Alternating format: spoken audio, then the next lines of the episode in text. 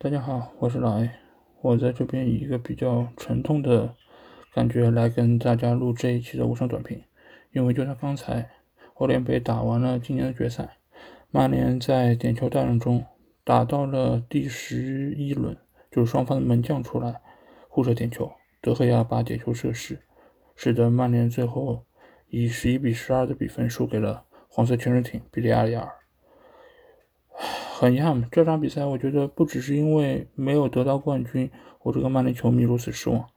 我觉得一个非常重重要的原因就是这场比赛曼联打的真的是非常的让球迷失望，让观众失望。即便你是一个中立球迷，我相信看这场比赛你也不会站在曼联这一边。我们其实可以先来简单回顾一下这场比赛。比赛在一开始，曼联的一个初衷就是要抢开局，他们打得非常的靠上。然后，比利亚雷尔他们思路很清楚，他们在这场比赛以一个低姿态开场，做好防守为主。所以在前十二分钟到十五分钟左右，曼联几乎是一个比较压迫性的态势在那边进攻，而且也拿到了几次远射机会，包括小麦克六分钟就有一次打门偏出。然后之后的话，博格巴和福伊特有一次拼抢，然后使得福伊特受伤离场。呃。接受了短暂的包扎，因为他流血了，而且也流了非常多的鼻血。呃，福伊特可以说是整个这场比赛黄潜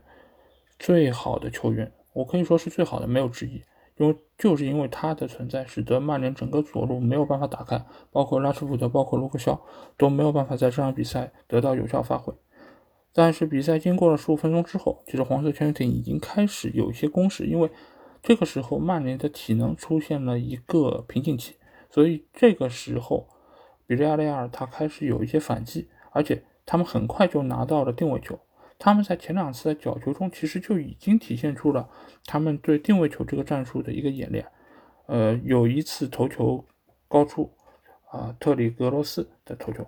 然后这一段时间，曼联其实在整个场上，他的控球率是占据了绝对优势，大概达到了百分之六十。我们也知道，曼联一旦在控球上有如此高的一个百分比，那他们整个场面或者说最后的结果，其实通常是不是那么友好？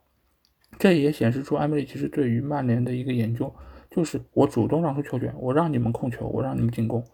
那你们能够怎么办？你们能不能破密防守？如果你们能够打破我的铁桶阵，OK，那我也输得心服口服。但如果你没有办法，那就交给我了。那这个时候，黄色潜水艇他们就体现出了他们的一个水准，就是他们在上半时通过一个定位球，第二十九分钟，由他们的头号射手莫雷诺，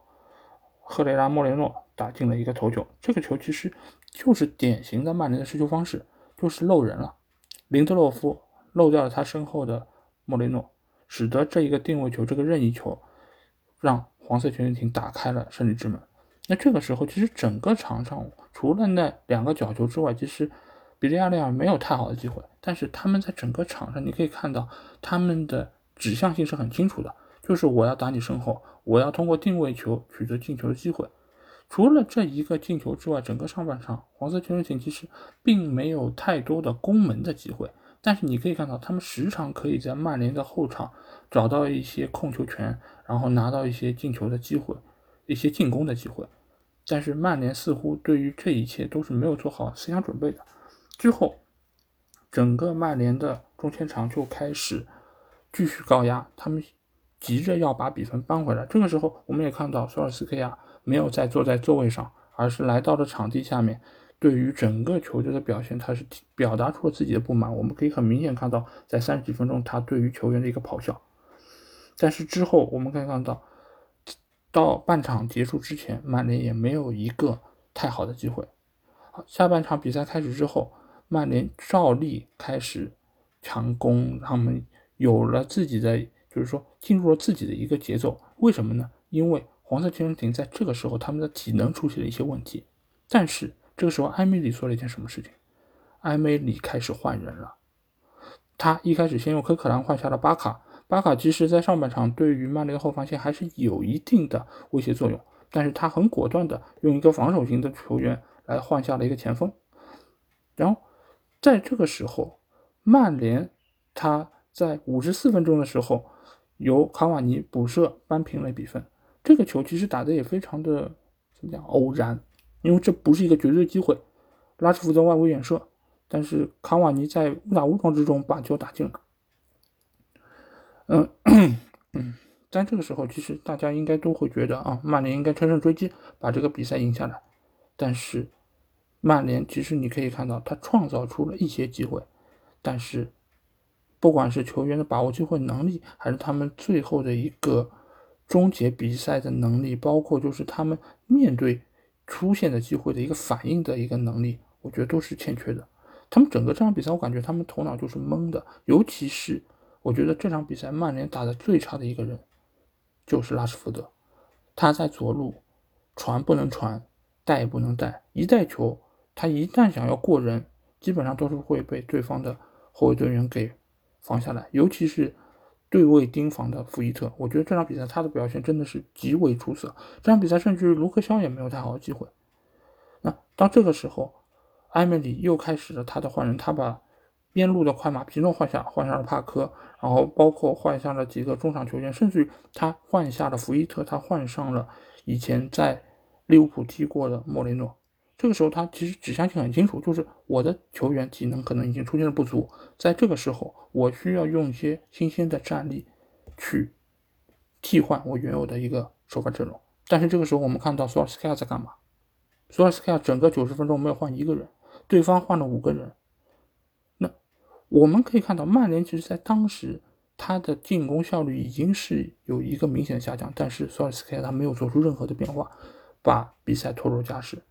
那我们在加时赛之前的一个休息的时间，我们看到了一个非常有意思的画面，就是在曼联这边是毕费作为队长在那边鼓舞士气，而在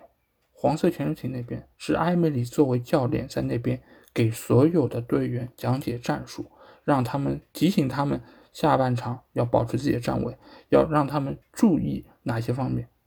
但是这个时候我们没有看到索尔斯克亚在干嘛。然后从下半场开始之后，我们发现比利亚亚两亚尔似乎是换了一个球队，他们开始进攻，他们开始压上曼联的后方，受到了极大的冲击，而且也出现了多次就是后场的一个混乱的局面。差一点点就要被黄色潜水艇在加时赛就战胜，一直到了比赛的第一百十四分钟和一百二十分钟，曼联才换了四个人。为什么要换这四个人？说明索尔斯克亚要保点球，他要换上点球手。我觉得这是一个没有雄心的做法，因为你作为教练，你只要比赛没有结束，你就应该要想着在。一百二十分钟之内就把比赛结束，而不是想着我要通过点球，我要通过门将的表现。况且德赫亚不是一个扑点球非常出色的门将，你怎么能把希望寄托在他的身上？德赫亚在正式比赛中已经五年没有扑出过点球了，你怎么能把点球大战这么重要的任务交给他？我不是说德赫亚不是个好门将，但是在这件事情上，我觉得索克亚索尔斯克亚整个的一个想法。和他的一个抉择都是非常不成熟。反观埃梅里这一块，从一开始的战术打法，我们以守为主，打反击，靠定位球，一直到后面果断换人，再到他在加时赛的这个表现，我们都可以看到，他每一步都踏得非常准，而且他的战术体系搭建的是很完整的。各界各方都不看好黄色潜水艇，因为他们的球员确实在个人能力上和曼联的球员是有差距的。但是这并不妨碍他们能够打出一个很好的战术体系。那我们最后也看到了点球大战中，一直罚到了这个队伍的第十一个人，两个门将互罚点球，努力把点球罚进了。但是德赫亚显然他对于罚点球这个事情比他扑点球更加不擅长，所以我们可以看到他在那边拉短裤也好，或者在那边擦汗，都可以看到他非常非常紧张，他不知道该怎么面对这个门将。最后结果我们也看到了，看台上的黄色潜水艇的粉丝非常非常高兴，但是这场比赛我觉得对于曼联的球迷真的是非常煎熬。本身比赛打得不好看，而且我们熬夜看了这么久的比赛，最后拖到了点球大战，看到的还是这么一个拖拖拉拉、下决定这么不果断的主教练。我觉得可能这场比赛是我对索尔斯克亚最失望的一场比赛。本来我觉得，如果能够以一个冠军奖杯结束这个赛季，结束索尔斯克亚这三年没有冠军的一个荒的话，我觉得这场比赛的结果，我觉得应该是对于整个俱乐部有一个很好的经营作用。是不是要让索尔斯克亚继续带队下去？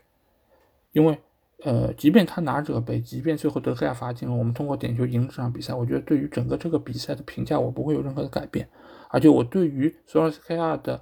表现，我一直以来的评价，呃，你们可以说我是因为比赛输了才这么说，但是其实如果在群里的朋友，大家都知道，我对索尔斯克亚的评价一直不高，因为我觉得他的下限是非常的，下限可能还可以，但是他的上限是非常低的，尤其是在临场指挥以及那个战术的优柔寡断方面，我觉得他整个的能力是不足的，他的表现其实并不比兰帕德好到哪里去。而且俱乐部其实并没有少给他花钱，